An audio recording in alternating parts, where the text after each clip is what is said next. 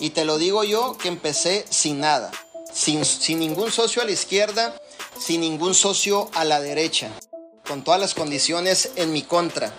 Pero mi fe, yo creo que es una prueba porque a veces yo me pongo prácticamente a, a platicar con el Señor y yo le digo, Señor, yo me imagino que me has de haber visto, porque somos sus hijos, ¿no?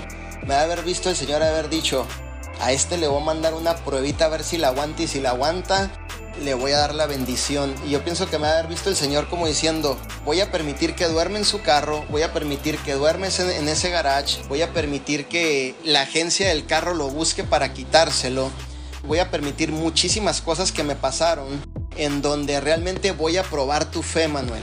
Voy a permitir que no traigas dinero para esa hamburguesa para tu hija. Voy a permitir que realmente empieces de cero tu organización.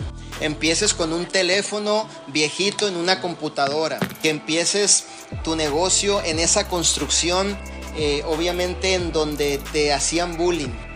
Voy a permitir que todo esté en tu contra, Manuel, para fortalecer y ver tu fe, para que la puedas ejercitar lo más que se pueda y cuando vayas logrando el resultado pueda ser testimonio de que si crees en tu persona, todo se puede lograr.